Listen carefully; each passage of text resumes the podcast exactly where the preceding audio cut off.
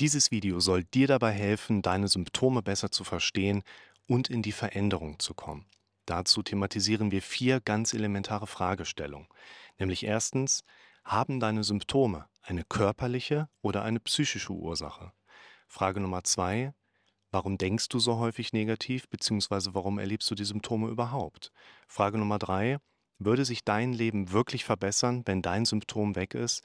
Und Frage Nummer vier, wie kommst du konkret in die Veränderung? Wenn wir Menschen Symptome erleben, gehen wir in der Regel irgendwann zum Arzt. Ganz häufig haben wir Symptome wie Erkältungsanzeichen, Schmerzen im unteren rechten Bauchraum. Und der Arzt kann relativ schnell sagen, du hast einen Infekt der oberen Atemwege, du hast Verdacht auf Blinddarmentzündung, damit musst du ins Krankenhaus. Oder wir sind aufs Knie gefallen und haben eine Schürfwunde. Dann haben wir relativ klare Symptome. Aber für viele Patienten kommt irgendwann der Punkt, wo der Arzt keine Antwort geben kann, sie als gesund gelten und der Arzt einen dann entsprechend auch wieder nach Hause schickt.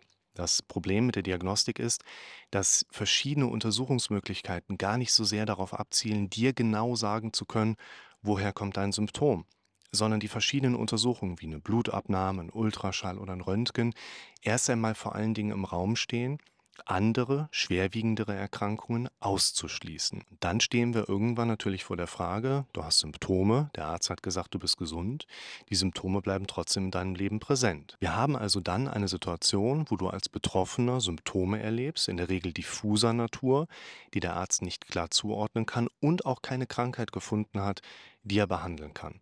Und jetzt stehen wir eben vor genau der Frage, sind die Ursachen deiner Symptome eine körperliche, eine organische oder kommt es vielleicht doch von der Psyche? Und diese Frage lässt sich im Prinzip relativ deutlich beantworten.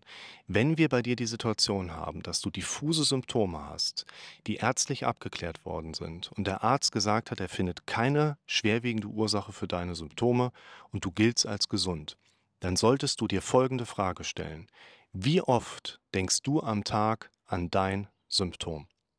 Und in der Regel finden wir immer wieder bei Betroffenen, dass im Prinzip der mentale Fokus die ganze Zeit sich um nichts anderes dreht als um das Symptom. Und wenn wir das bei jemandem beobachten können und er ist ärztlich abgeklärt und er hat keine Krankheit, auf die die Symptome zurückführbar sind, dann steht der Weg frei, dass wir uns fortan um die mentale Ebene kümmern und erst einmal davon ausgehen, dass das Symptom aus der Psyche herauskommt, beziehungsweise aufgrund der Prozesse auf deiner mentalen Ebene heraus resultieren. Und deshalb steht für uns die zentrale Frage jetzt im Raum, was passiert bei dir die ganze Zeit auf deiner mentalen Ebene? Dazu sollten wir uns zunächst Folgendes erstmal anschauen. Unser Denken ist von Natur aus negativ, dramatisch, worst-case orientiert und arbeitet in Szenarien. Aber vor allen Dingen ist unser Denken automatisiert. Das heißt, die allermeisten Dinge, die wir den Tag ein, den Tag aus so erleben, sind eigentlich durch unser Gehirn im Automatikmodus gedacht und gar nicht jetzt unbedingt so ganz konkret von dir losgetreten worden. Die meisten Befürchtungen unterliegen genau diesem Automatikmodus. Diese Befürchtung, was ist, wenn Folgendes passiert, ist in der Regel ein automatisierter Prozess deines Kopfes. Und dieses automatische und vor allen Dingen negative Denken ist jetzt im Grunde genommen erstmal vollkommen normal und vollkommen gesund. Jetzt kommt aber ein zweiter Punkt mit dazu, der eine ganz wichtige Rolle spielt. Es gibt einen Gesetzestext, den ich hierzu als Beispiel gerne nehme, aus dem Handelsgesetzbuch und der regelt die Zusammenarbeit zwischen Kaufleuten. Wer mal nachschlagen möchte, das ist der Paragraph 362 HGB. Und der besagt sinngemäß, wenn zwei Kaufleute in Verbindung stehen, sich ein Angebot stellen und der Kaufmann nicht auf das Angebot reagiert, dann gilt juristisch gesehen das Angebot als angenommen. Und so funktioniert im Prinzip genau unser Kopf. Dein Kopf geht hin und arbeitet im normalen, gesunden Denkmodus automatisch an irgendeiner Befürchtung, die aus deinem bisherigen Leben heraus resultiert, und bietet dir diesen Gedanken in irgendeinem Moment dann an. Das heißt, dein Kopf wird irgendwann hingehen und sagen, was ist denn eigentlich, wenn die Atemnot schlimmer wird? Was ist denn eigentlich, wenn die Panik nochmal kommt? Was ist denn, wenn dir das Unangenehme der Situation nochmal passiert? Was ist denn, wenn du in dem Event keinen Ton rauskriegst?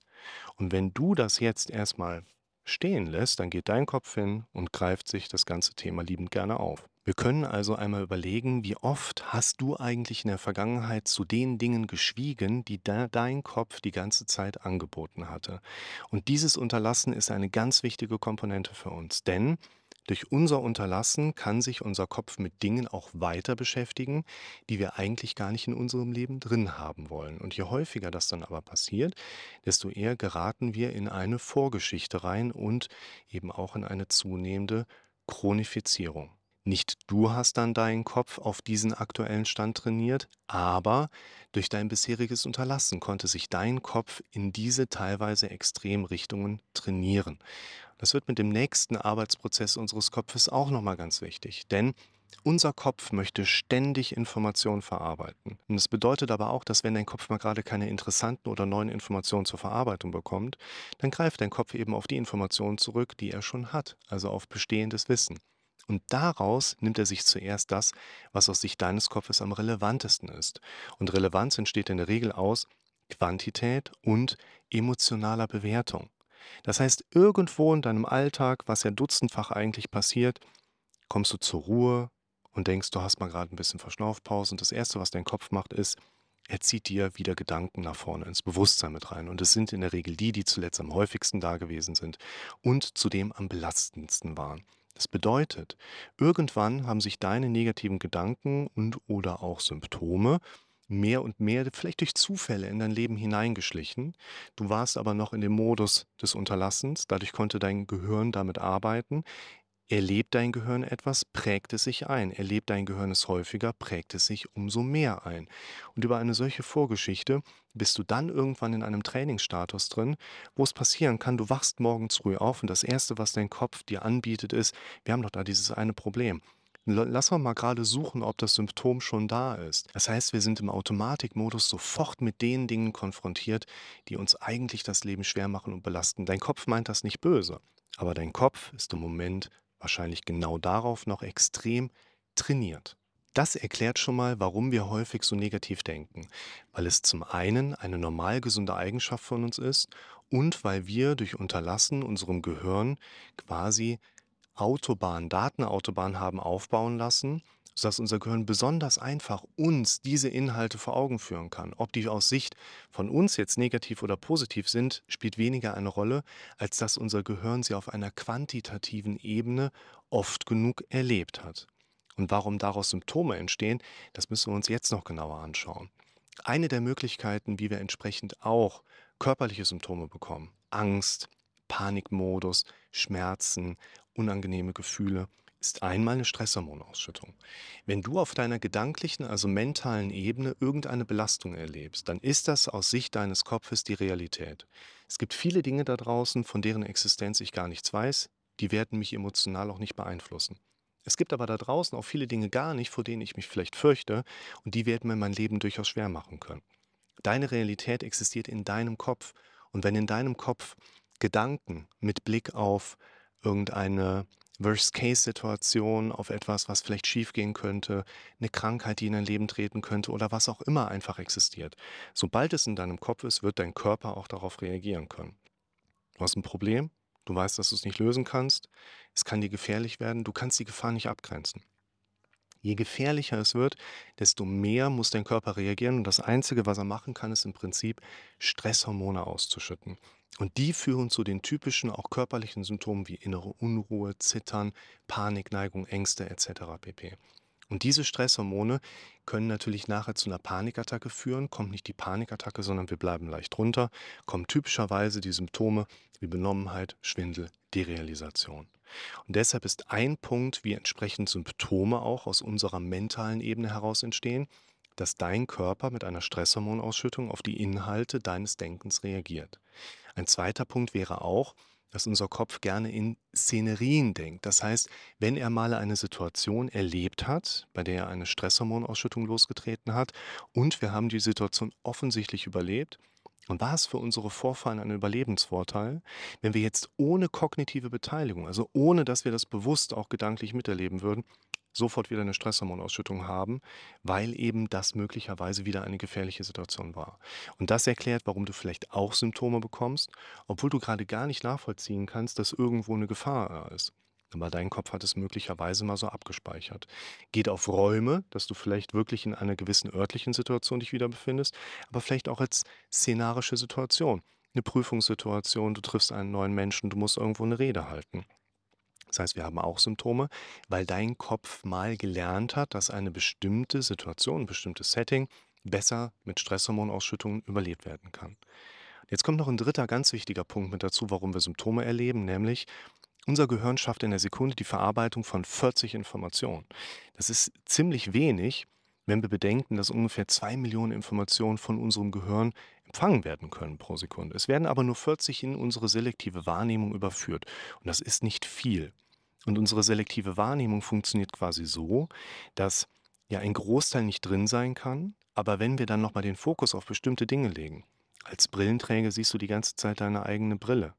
Du siehst, wenn du irgendwo hinguckst, die ganze Zeit deine eigene Nase. Wenn du irgendwo sitzt, merkst du, wie dein Hintern auf irgendeiner Oberfläche ist. Und wenn wir uns diese Dinge nochmal in die selektive Wahrnehmung mit reinholen, dann erleben wir nicht plötzlich 43 verarbeitete Informationen. Die Sekunde bleibt bei 40.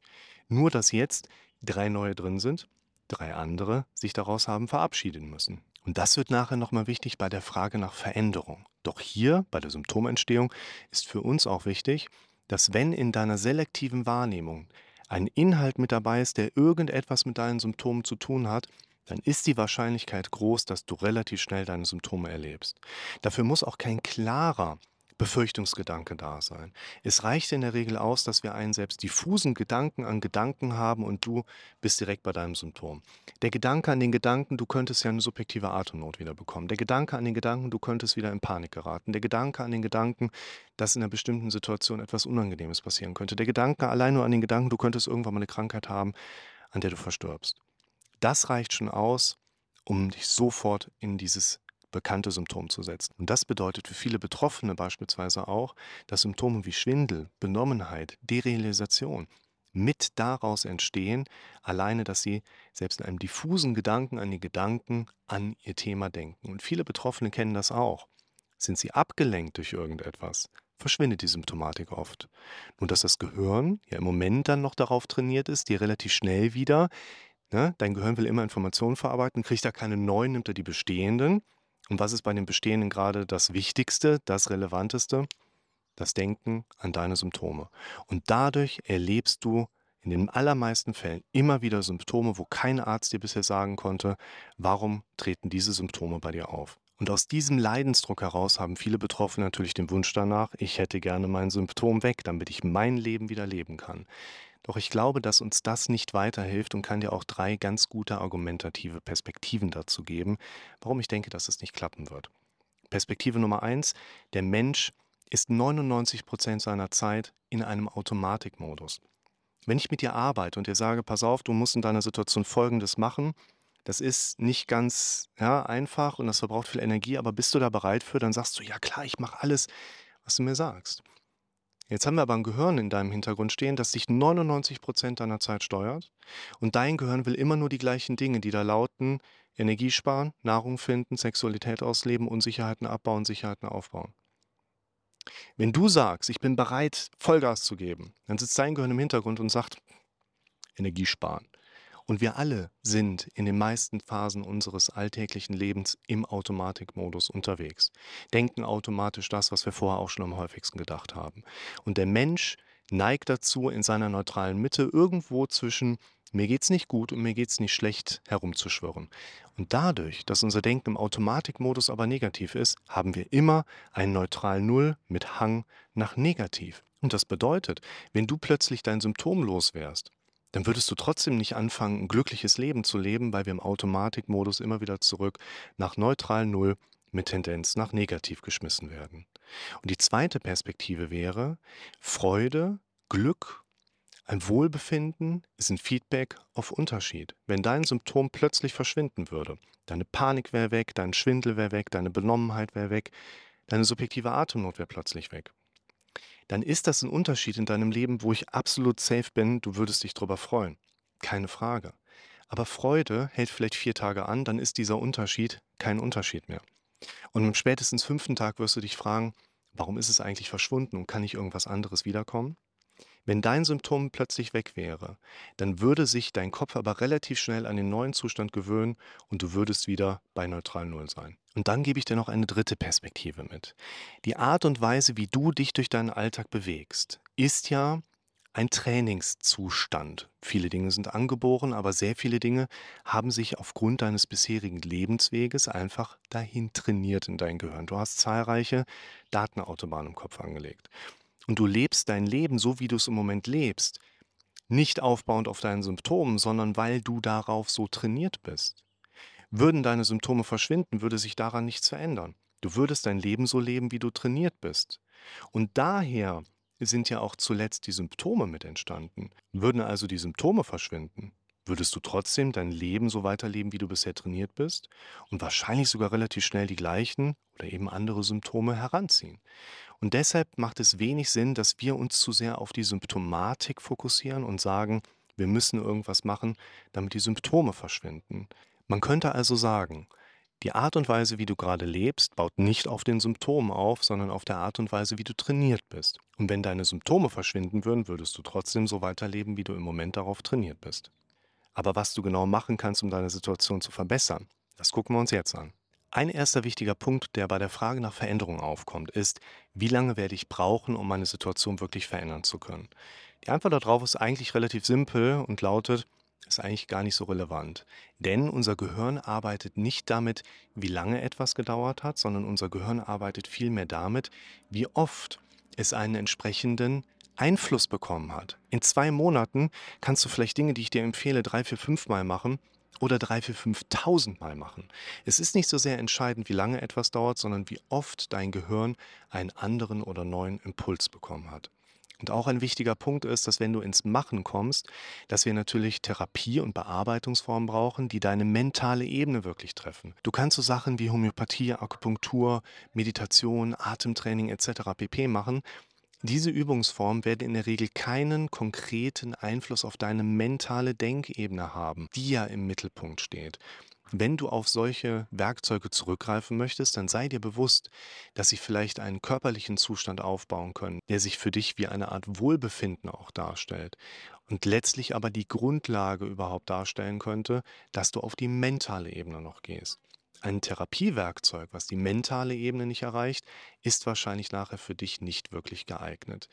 Und ein Punkt, der hier häufig dazu führt, dass wir zu schnell eine Sache, die vielleicht nachher funktioniert, wieder bleiben lassen, ist etwas, was ich als Apply and Prove bezeichne. Wir wenden etwas an, wir gehen in die Application of Meditation und unser Geist sucht schon im Automatikmodus direkt, ob das, was wir gerade interveniert haben, vielleicht auch funktioniert.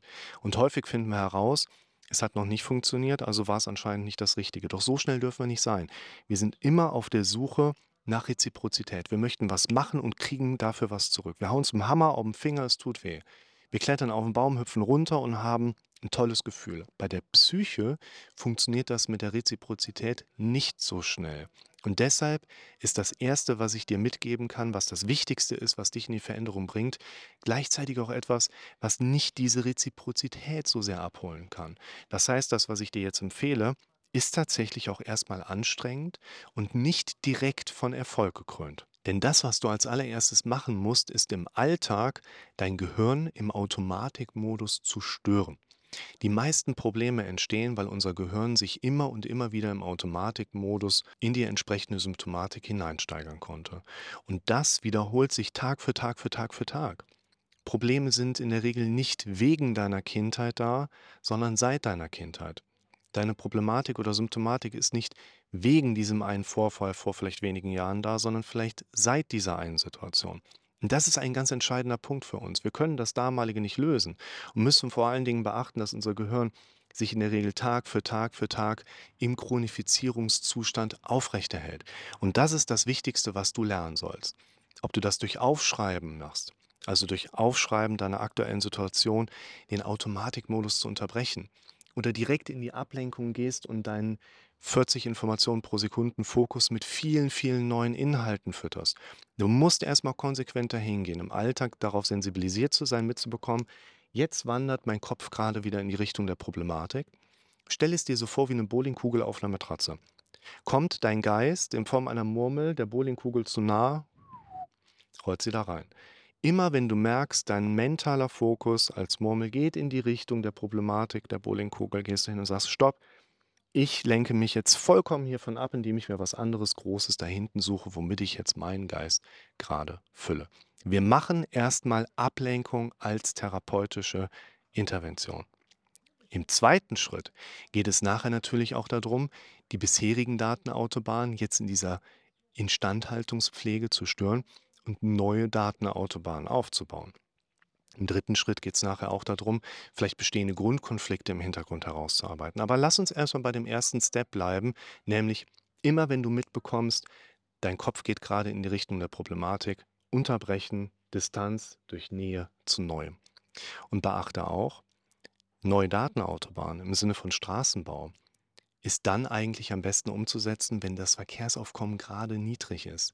Das heißt, du solltest nachher auch darauf achten, dass du anfängst, an deinen Themen zu arbeiten, nicht erst dann, wenn dein Kopf dir darauf den Hinweis gibt, indem er Symptome macht oder die negativen Gedanken hochbringt, sondern weil du mehr und mehr dahin gehst und die Erinnerer setzt, deinen Kopf mit Gedanken mental zu trainieren. Und so können wir aus den Inhalten aus diesem Video folgendes Fazit ziehen. Erstens, du glaubst an das, was du am häufigsten gehört hast. Das bedeutet auch, wenn du dein Gehirn mit der Zeit umtrainieren möchtest, dann braucht das auch etwas Zeit, damit wir auf die quantitative Ebene kommen, also die Wiederholungen entsprechend auch haben. Dein Gehirn glaubt, was es am häufigsten gehört hat. Und eben auch, dein Gehirn denkt, was es am häufigsten zuletzt gedacht hat. Das bedeutet auch, wenn du andere Gedanken haben möchtest, dann musst du diese anderen Gedanken trainieren und zwar so lange, bis dein Kopf entsprechend neue Relevanzmuster festgelegt hat. Und ein weiterer wichtiger Punkt ist, unser Gehirn macht in der Regel ungefähr immer das, was es gesagt bekommt. Nur dass eben in deiner Vergangenheit dein Kopf sich selber in den allermeisten Fällen die entsprechenden Befehle gesetzt hat und du anfangen musst, mehr vorauszugehen, mehr die Vorgaben zu setzen das letzte Wort zu haben. Und das bringt uns zu dem letzten wichtigsten Punkt. Du darfst dein Verhalten so lange verändern, bis du bekommst, was du willst.